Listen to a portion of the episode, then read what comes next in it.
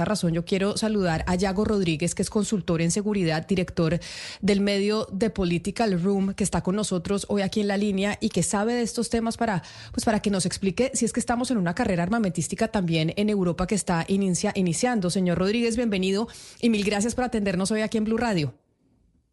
Muchas gracias a usted, eh, Camila, por, por haberme invitado y a todos sus oyentes, por supuesto.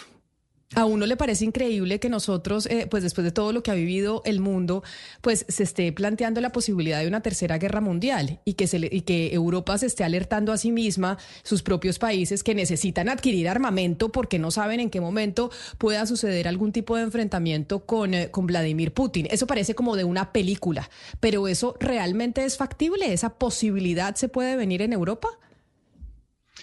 Bueno, es, es una posibilidad que existe, pero que es improbable. Para ello, sobre todo, tendría que haber una de dos, o un gran error de cálculo por una de las partes, por ejemplo, que Rusia quisiera poner a prueba la voluntad de la OTAN y realizara un pequeño ataque en algún país de la OTAN a ver cómo reacciona, ¿no? Y eso pudiera llevar a una escalada, o viceversa, si por ejemplo Ucrania, que parece muy distante ahora, pero si de alguna manera Ucrania pudiera infligir una derrota apabullante al ejército ruso y los rusos no tuvieran otra opción, podrían llegar a usar ese tipo de armamento nuclear. Más allá de eso, es bastante improbable que se llegue a una situación de esas características. Ahora bien, muchos comentaban que Vladimir Putin estaba haciendo un bluff cuando anunciaba que se iba a introducir en Ucrania. Y Estados Unidos fue el único país que dijo, esto va a pasar, ojo con Vladimir Putin. Y el señor lo hizo en medio de una reunión del Consejo de Seguridad de las Naciones Unidas. La consulta es, la amenaza que ha lanzado Putin frente a Francia, frente a Finlandia, frente a Suecia, incluso, frente a Polonia, ¿debemos tomarla en serio más allá de la probabilidad que exista o no de ese ataque? Sí, sí. Más allá de eso sí se debe tomar muy en serio por varios motivos. Primero, Piensen que, por ejemplo, los británicos han entregado misiles a Ucrania, misiles de crucero de largo alcance, y esos misiles solo ha permitido que, como muchos, sean usados sobre Crimea, en ningún caso sobre territorio de la Federación Rusa. ¿Por qué? Porque se sabe que los rusos, si se llegara a una situación así, podrían reaccionar y podrían tratar de devolver los golpes de otras maneras, ¿no? Eso en primer lugar. En segundo lugar, una cosa fundamental de la guerra de Ucrania es el arma nuclear. Es la que ha impedido una intervención real, por ejemplo, de la OTAN. Los rusos saben que en un conflicto convencional, por población, por capacidad industrial, no pueden enfrentarse a la OTAN o a Estados Unidos o a Europa. Pero mientras con el arma nuclear puedan mantener a los países europeos fuera del conflicto, tienen garantizado que puedan centrarse sobre todo Rusia contra Ucrania. Por eso, para ellos es fundamental mantener esa disuasión y por eso para ellos introducir tropas en Ucrania sería una línea roja que intentarían sostener usando sus armas nucleares potencialmente. Sí. Claro, señor Rodríguez, pero eso lo sabe Rusia cuando sabe que cuenta en la OTAN con el apoyo de Estados Unidos. Lo que pasa es que Donald Trump se puede elegir y es muy probable que sea el próximo mandatario de ese país y Trump ha advertido que puede no seguir dándole recursos a la OTAN y que si los países no le pagan a la OTAN, entonces que alienta a Vladimir Putin a que los invada. Eso fue más o menos, palabras más, palabras menos, lo que dijo la semana pasada. Entonces, si gana Donald Trump y Donald Trump decide no seguir apoyando la OTAN, ¿Sigue siendo menos factible, eh, así de poco factible, un enfrentamiento con Rusia por parte de los países europeos?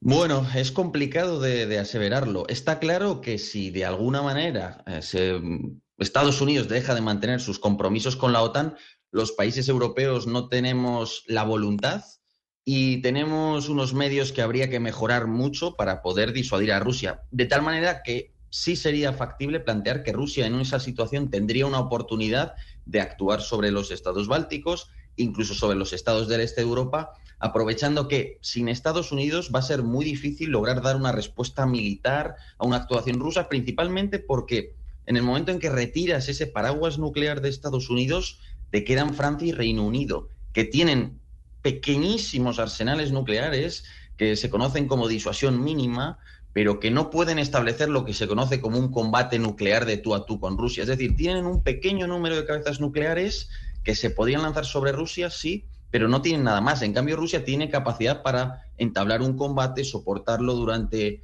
eh, el intercambio de muchas cabezas nucleares y por eso, desde luego, las probabilidades eh, aumentarían notablemente.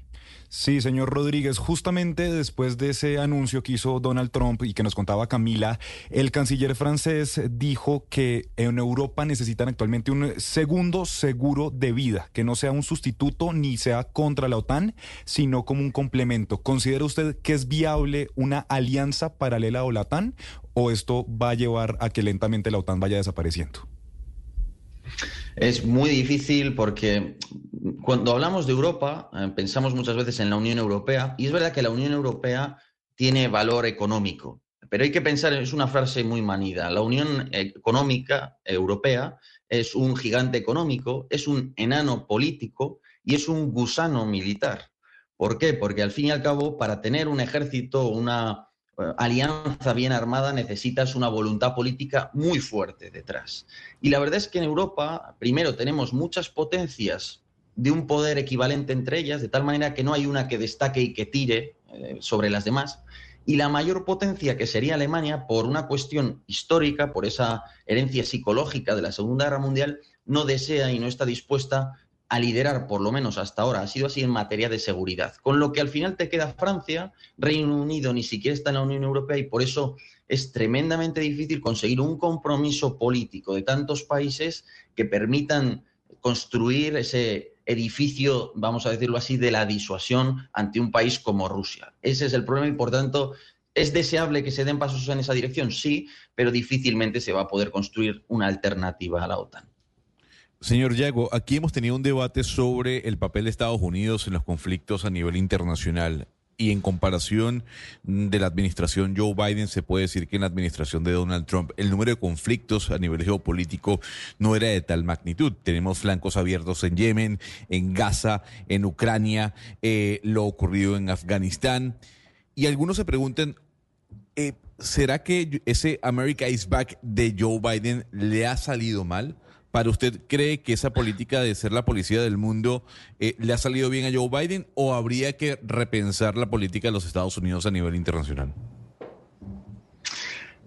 Creo que mm, lo cierto es que Trump tiene más líneas, tuvo más líneas de continuación de las que la gente cree con Obama. Em, es verdad que Obama o Biden se enfrentaron a acontecimientos que son difíciles de gestionar. Obama se topó con todas las primaveras árabes y fue el que ya inició la retirada de Afganistán. Biden se topó con la retirada de Afganistán que dejó una imagen final calamitosa, ¿no? Y se topó con una guerra de Ucrania que a ver qué hacía ahí Estados Unidos.